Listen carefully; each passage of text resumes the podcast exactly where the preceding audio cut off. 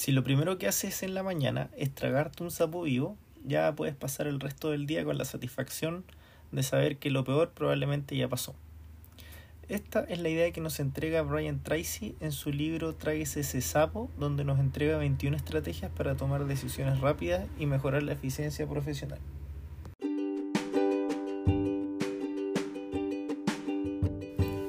Bienvenidos a un nuevo capítulo de Sundoku, escucha resúmenes de libro, donde semana a semana vamos a ir desempolvando, resumiendo y comentando diversos libros relacionados a desarrollo personal, finanzas, espiritualidad y un poco más. Así que sin más, comencemos. Brian Tracy ha escrito más de 80 libros que han sido traducidos a más de 42 idiomas. Es un famoso orador y de hecho últimamente varios de sus videos se han hecho virales en internet. Fue educado en la Universidad de Alberta y ha vendido más de 10 millones de copias. O sea, de productividad sabe. La estrategia a lo largo de su vida fue descubrir qué hace la gente exitosa en su ámbito y luego hacer exactamente lo mismo para obtener los mismos resultados. Por ejemplo, cuando fue jefe de operaciones, vio qué hacían los jefes de operaciones y lo imitaba. Luego fue gerente de marketing, veía qué hacían los, los mejores gerentes de marketing y lo imitaba. Luego fue CEO y lo mismo, porque era un convencido de que la mente es maleable y se puede lograr el hábito que uno quiera para su vida, pero hay que primero tener decisión y disciplina. Y parte estas 21 lecciones con una que se llama Ponga la mesa, que se trata de comenzar con determinación de propósito cada vez que quiero empezar algo en cualquier faceta de mi vida. Porque la claridad es lo más importante en productividad. ¿Y cómo? Él dice, piensa sobre papel. Solo el 3% tiene sus objetivos escritos y el hecho ya de escribirlo te hace 5 o 10 veces mejores resultados que la gente que no lo hace. Entonces, un método que él te enseña para, para escribir es primero definir lo importante.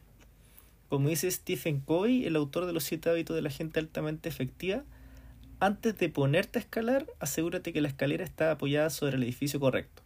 Que ahí entre paréntesis este libro está resumido en el primer capítulo de Sundoku. Luego que ya tienes definido, escribes. Una vez que ya lo tienes escrito, le pones fecha a la tarea, porque si no va a postergar. Posterior a eso, haz una lista de lo que hay que hacer para cumplir la meta. O sea, todas las cosas asociadas a esa tarea independiente del orden. Una vez que ya tienes este brainstorm o lluvia de ideas de cómo hacerlo, las organizas. Le pones prioridad, le das fecha y dices, las divides en tareas más pequeñas. En el fondo, pasando al, al punto 6, lo planificas. O sea, lo ordenas ya por prioridad, fecha y con fecha límite. Y además comienzas de inmediato, porque la ejecución es todo para obtener el éxito. Y ya el paso 7, dedica a hacer cada día algo. O sea, que algo que te acerque a tu objetivo. Y ponlo en una rutina diaria. Por ejemplo, si es leer, leer tantos capítulos o tantas hojas todos los días. Si es aprender un idioma, tanta cantidad de palabras todos los días o tanto tiempo todos los días. Si es bajar de peso, tantos minutos de ejercicio todos los días o tantas calorías todos los días. Ya una vez entendemos que hay que planificar y sabemos los siete pasos cómo planificar, en la lección número 2 nos dice que tenemos que planificar cada día con antelación. Entonces ahí nos hace la pregunta, ¿cómo te comes un elefante? Bocado a bocado. Y asimismo tendrías que comerte como un horrendo sapo. Ya el mero acto de planificar y pensar ya va a desatar tus poderes mentales y eso te va a ayudar bastante. Y a la inversa, o sea, actuar sin planificar va a ser el origen de todos tus fracasos. Entonces, ahí de hecho te habla del 10-90, que te dice que el 10% que ocupas en planificar te ahorrará el 90% del tiempo al momento de ejecutar tus tareas. Luego la lección 3 te dice que debes aplicar a todo la regla del 80-20, que también es conocida como el principio de Pareto. Pareto fue quien escribió sobre esto porque hizo una observación que en su época el 80% tenía solo el 20% de las tierras y el 20% concentraba el 80% de las tierras. Después se dio cuenta que eso se podía replicar al resto de la actividad económica, donde en el fondo el 20% tenía el 80% de la influencia y, de la, y del, del poder económico, y el 80% lo llamaba los menos vitales o los pocos vitales. Entonces, con este principio, tienes que identificar cuál es el 20% más vital en tu negocio o idea que te dará el 80% del beneficio. Por ejemplo, en el 20% de clientes te va a dar probablemente el 80% de las ventas. El 20% de tus productos te va a dar el 80% de las ganancias. Lo malo que la mayoría posterga este 20%, que es lo más importante, y por eso siempre hay gente que se ve como muy ocupada, pero está centrado en lo no importante o en lo que no avanza, o en este 80%. Entonces siempre hay que preocuparse de sí, de las tareas que están dentro de este 20% más importante. Ahora bien, esta observación fue puntual y no necesariamente va a ser siempre esta relación, pero es para darnos una idea. Posteriormente, en la lección 4 nos dice estudie las consecuencias y así sabrá su sapo siguiente. Recordemos que el sapo hace referencia a lo más importante que tienes que hacer en el día. Entonces ahí nos cita el doctor Banfield de Harvard que dice, la perspectiva a largo plazo es el indicador más fiable para predecir la movilidad ascendente social y económica en Estados Unidos. Entonces te dice después el autor que el pensamiento a largo plazo, tratando de explicar esta idea en otras palabras, mejora las decisiones de corto plazo. Y hay que estar dispuesto a posponer la gratificación inmediata para obtener objetivos de largo plazo. Que igual es una idea que hemos visto en otros libros de productividad que básicamente se refiere a que siempre yo voy a tener querer buscar mi gratificación instantánea, ya sea viendo el teléfono, viendo una película, saliendo a comer, tomando, queriéndome tomar algo, que me va a dar una gratificación en el momento. Pero si eres capaz de posponer esa gratificación instantánea y trabajar en tus proyectos que te van a dar gratificación de mayor índole, pero en posterioridad, entonces, esa perspectiva a largo plazo te va a fijar un mejor decisiones de corto plazo y a largo plazo te va a ser mucho mejor para ti. Ya en el capítulo 5 o lección 5 nos dice practico, practica el método ABCDE. Entonces ya supongamos entendemos que tenemos que darle prioridad a nuestro 20%, Sabemos que tenemos que posponer la gratificación inmediata, pero ¿cómo vamos a saber cuáles tareas son del 20% y cuáles son del 80%? Entonces aquí te enseña el método ABCD, que son las primeras cinco letras del abecedario, y te dice que para cada letra va a haber cada cosa más importante que la otra. Por ejemplo, en la letra A va a estar lo más importante, que estos son los sapos, o sea, lo que hay que comerse. Que el A1 sería el más feo y el más gordo, o sea, la tarea más grande que tienes que hacer va a ser el A1. Después probablemente tienes que hacer otra tarea de valor, le pones un A2 eh, y una 3 y así.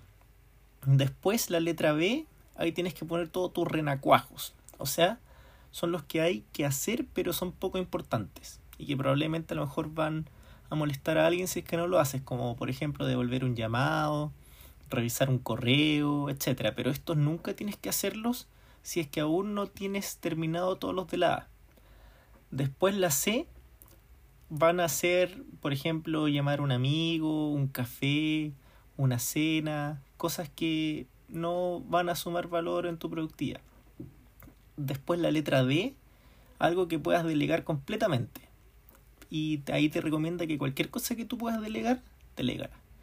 Y la letra E son cosas que puedes eliminar sin ninguna consecuencia, cosas que tengas en tu día a día y que realmente si lo dejas de hacer no va a haber ninguna consecuencia negativa, como puede ser a lo mejor ver televisión o borrar alguna red social que no te sume para nada, cosas así de ese estilo la lección 6 es tan simple como centrarse en, las áreas claves que te den mejores resultados.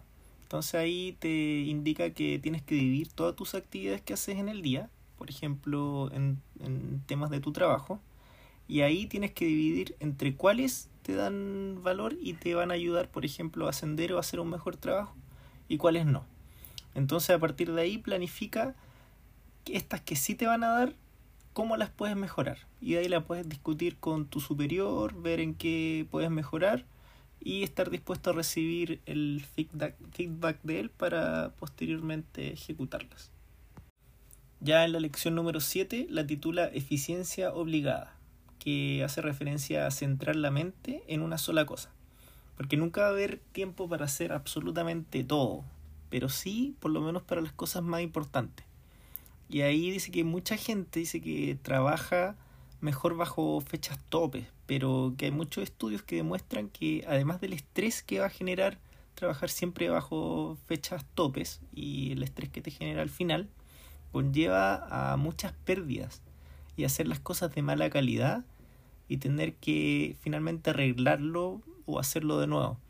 Entonces eso además de pérdidas económicas para la empresa también es para tu tiempo y tu reputación.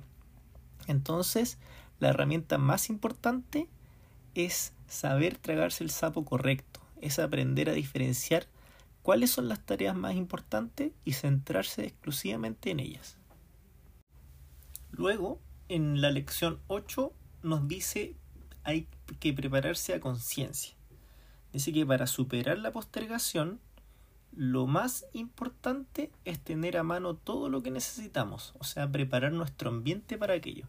Por ejemplo, si es que tienes que ir a trabajar a tu computador, entonces despeja, ordena tu escritorio y déjalo exclusivo para una sola tarea.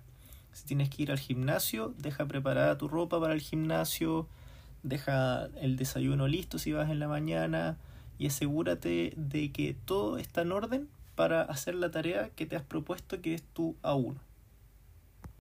Y a continuación aparece la lección 9 que la titula Haga sus deberes, donde te incita a aprender todo lo que tengas que aprender sobre tu trabajo. Y todo esto para hacerlo de manera lo más sobresaliente posible, porque si te sientes débil en un área de tu trabajo, entonces va a ser una de las principales causas para no comenzar a hacer algo. Entonces identifica cuáles son tus principales tareas, haz un plan para optimizar tu trabajo y a continuación entrena y aprende todo lo que tengas que aprender relacionado con esas debilidades que tú mismo encontraste. Y la mejor noticia es que te puedes convertir en todo lo que haga falta. Por ejemplo, si en tu trabajo a lo mejor hay algo que no te sientes cómodo como ser un buen negociador o un buen vendedor o necesitas mejorar tu oratoria o escritor, lo que sea que haga falta, tú lo puedes eh, hacer parte de ti. Y ahí el autor te recuerda que la musculatura mental se puede entrenar. Y eso hay que tenerlo muy claro. Entonces, él, en virtud de su propia experiencia, te recomienda siempre ir a cursos, seminarios, leer lo que puedas leer relacionado a tu tema y convertirte en la persona más capaz en tu área. Ya en la lección 10 nos dice que hay que reforzar también los talentos especiales, esos que te hacen único y admirable. Luego, en la lección 11, donde ya sabemos que tenemos que trabajar en nuestros puntos débiles y reforzar también los talentos que nos hacen particularmente especial, tenemos que identificar los obstáculos claves que no nos permiten desarrollarnos. Entonces ahí dice que también va a aplicar la regla del 80-20, donde el 80% de los obstáculos van a ser internos y el 20% solamente van a ser externos. Entonces hay que trabajar en los que están en tus manos para cumplir tus objetivos. A continuación en la lección 12 nos dice ponga un ladrillo detrás de otro. Y ahí nos dice que es mejor hacer las cosas metódicamente, porque un gran sapo se come bocado a bocado, como ya habíamos dicho en la intro. O de una forma más sofisticada, como dijo Confucio, un viaje de mil leguas comienza siempre con un solo paso. Entonces ahí pone el ejemplo en el desierto de Sahara, para cruzarlo, la gente normalmente se perdía porque la huella que se hacía al andar se iba borrando. Entonces, ¿qué se hizo? Se instalaron unos barriles negros de petróleo. Entonces, cada vez que tú llegabas a uno de los barriles negros, siempre podías ver dos barriles. El que recién habías pasado y el siguiente. Entonces así la gente podía cruzar el desierto del Sahara. Y así también es como debes realizar tus metas. O sea, hacer cosas y planificar hasta donde puedas ver una a la vez. Ya en la lección 13 dice presiónese a sí mismo, donde nos da el dato freak que solo el 2% puede trabajar sin supervisión. Además plantea la cita de Nathanael Brandon que explica la autoestima como la buena fama de la que uno goza consigo mismo y que uno mismo construye o destruye su percepción según nuestros propios actos. Y ahí Brian Tracy explica que una buena manera para presionarse a sí mismo es establecer fechas topes y crear tu propio sistema de obligación para proyectos. Por ejemplo, si no tienes nadie que tú supervise, tú dices, ya, ok, entonces el lunes lo dejo para tal cosa, el martes para X cosa y además en determinado horario. O sea, organizando tu agenda para trabajar exclusivamente en las tareas que te has asignado. Continuando con la lección 14, explica que hay que optimizar poderes personales. ¿Y a qué se refiere a esto? A que hay que reunir nuestros recursos, canalizar nuestras energías, porque el cuerpo es como una máquina que utiliza alimento, agua y necesita descanso también para producir. Entonces hay que alimentarse como un atleta de primera línea, porque de una u otra manera eso somos, y además descansar, o sea, aprovechar las horas de descanso, mínimo 8 horas, aprovechar el día de semana que tenemos para descansar, tomarse las vacaciones una vez al año y así el resto del tiempo, cuando tengamos que hacer el resto de lo que tengamos que hacer, lo vamos a hacer con mucha más energía. Sigue con la lección Motívese para la acción, porque dice que para rendir al máximo debes convertirte en tu animador personal. O sea, él plantea que es bueno decirse cosas como me gusto, puedo hacerlo, cuando te pregunten cómo estás, responde muy bien, porque ahí entre paréntesis dice que en realidad el 80% de la gente que te rodea no le interesa. Y el 20% en realidad mm, solamente se va a haber sentido bien por el hecho de que acudiste a ello. Además dice que los psicólogos dicen que el optimismo es lo más importante para desarrollar mm, buenos hábitos y triunfar en el ámbito personal y profesional y prosigue con la lección 16, practique la postergación creativa. Porque plantea que sí o sí tendremos que postergar cosas. Como ya habíamos dicho, nadie tiene tiempo para hacer todo, pero todos tienen tiempo para hacer lo más importante. Entonces tenemos que postergar los renacuajos, así como lo habíamos definido en el ABCDE, donde la 1 son esos sapos gordos y feos, y el B hacia abajo o ver en acuajo y así menos importancia hacia abajo. Hay que tragarse los más feos y los más gordos y decir que no a todo lo demás que no sea importante o no mejore tu vida. Y en la misma línea te plantea la lección 17 de haga primero la tarea más difícil. Ahí te plantea que hay que hacer una lista de todo lo que hay que hacer para el día, con el mismo que habíamos planteado del ABCD, seleccionar el A1 o sea, la tarea más seria, reunir todo lo que necesita para comenzar el trabajo y hacerlo por 21 días. Y así lo va a poder convertir en un hábito. Y esto lo va a apartar de la mayoría de la gente. Posteriormente, en la lección 18 te habla de dividir la tarea. Y ahí te pone el ejemplo del queso suizo. Imagínate un queso amarillo con orificio, pero luego de cortarlo en trozos o laminarlos, lo pones uno detrás de otro y es muy poco probable que haya un orificio a lo largo. Entonces la idea es en cada bloque de trabajo ir haciéndole un hoyo o un orificio a cada lámina de queso. De tal manera de que después de muchos bloques de trabajo hay un orificio a lo largo de todo el queso. En otras palabras, dividir tu sapo feo en pequeños tramos de 5 o 10 minutos cuando no puedes hacer trabajos o, secciones muy largas de trabajo y en cada uno de esos bloques hacer un orificio en el queso o hacer un trabajo pequeño, cosa que después de mucho, muchos, muchas láminas o muchos tramos de trabajo puedas terminar con tu sapo feo o tu gran trabajo. Y en la lección 19 te dice crear lapsos amplios de tiempo, así como cuando tienes que hacer la, el método del queso suizo, cuando no puedes ejercer tiempos prolongados, cuando sí puedes hacerlo, entonces definitivamente hazlo, porque las tareas grandes van a necesitar bloques grandes de tiempo. Entonces ahí es muy importante poder dividir en tu agenda en días, horas, minutos, cuánto tiempo tú le vas a dedicar a tu tarea y dedicarlo sin desconcentrarte completamente. Y te pone el ejemplo de la pirámide, que no se construyó de un día para otro, sino que fue construyéndose montando piedra tras piedra. Posteriormente la lección 20 nos dice desarrolle sentido de urgencia. Y aquí vuelve como a su, a su línea como de positivismo, donde plantea repetirse constantemente hazlo ahora, hazlo ahora, hazlo ahora, así como para repetirte y convencerte de que tienes que hacerlo. Y si te estás desconcentrando, mientras estás haciendo el trabajo, vuelve al trabajo, vuelve al trabajo, vuelve al trabajo. Y así como repitiéndote a ti mismo el sentido de urgencia. Y por último, en la lección 21, te dice concéntrese resueltamente en lo que está haciendo. Y ahí dice estimúlese diciendo lo mismo, siguiendo con esta línea de positivismo, a trabajar, a trabajar, a trabajar.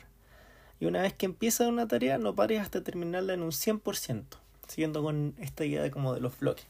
Porque la tendencia de comenzar, dejarla, retomar, dejarla, al final va a ser que una tarea que debería durarte dos horas, te va a durar 10 horas, o sea, va a aumentar un 500%. Porque cada vez que tienes que pensar en que quedaste, entonces eso te va a tomar mucho tiempo. Ahí cita a Elbert Hubbard que define la disciplina como la capacidad de obligarte a hacer lo que tienes que hacer cuando debes hacerlo con o sin ganas. Entonces, cuando haces lo que dices, moldeas tu carácter. Ahí vas a entrar como en una espiral ascendente de eficacia personal y además te va a ayudar para volverte una persona más segura. Y ahí recapitulando, entonces dijimos que la lección 1 fue, escriba sus objetivos antes de empezar. 2. Planifique cada día, porque esto te va a ahorrar mucho tiempo.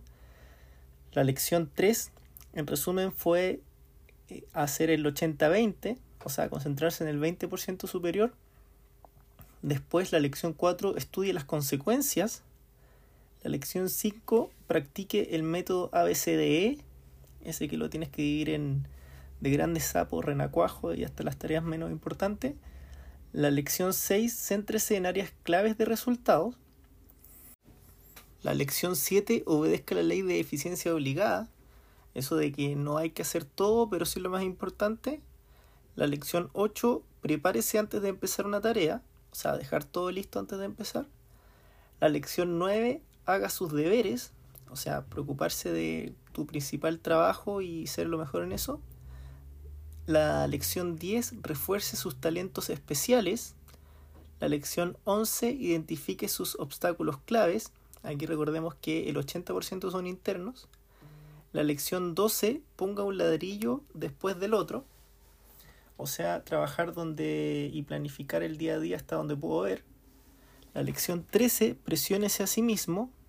Aquí poniéndose fechas y cumpliendo con esas fechas autoimpuestas.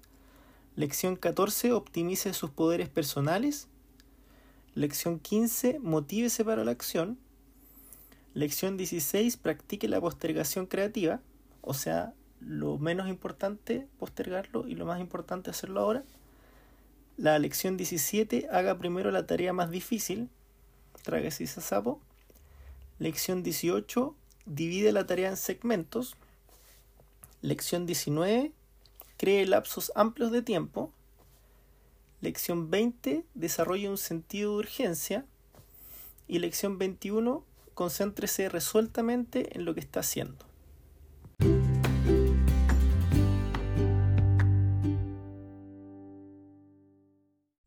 Y así terminamos este episodio. Recuerden darle seguir al podcast, me ayudan un montón con eso. Déjame tus comentarios de qué te pareció este libro en mi Instagram edo-far si quieres profundizar sobre este libro, te dejo el link de Amazon y del audiolibro en la descripción. Por último, si quieres mejorar tu inglés, tengo una app, sundokuapp.com, que te va a ayudar en este camino con pequeñas píldoras de libro de no ficción. Nos vemos en el próximo episodio.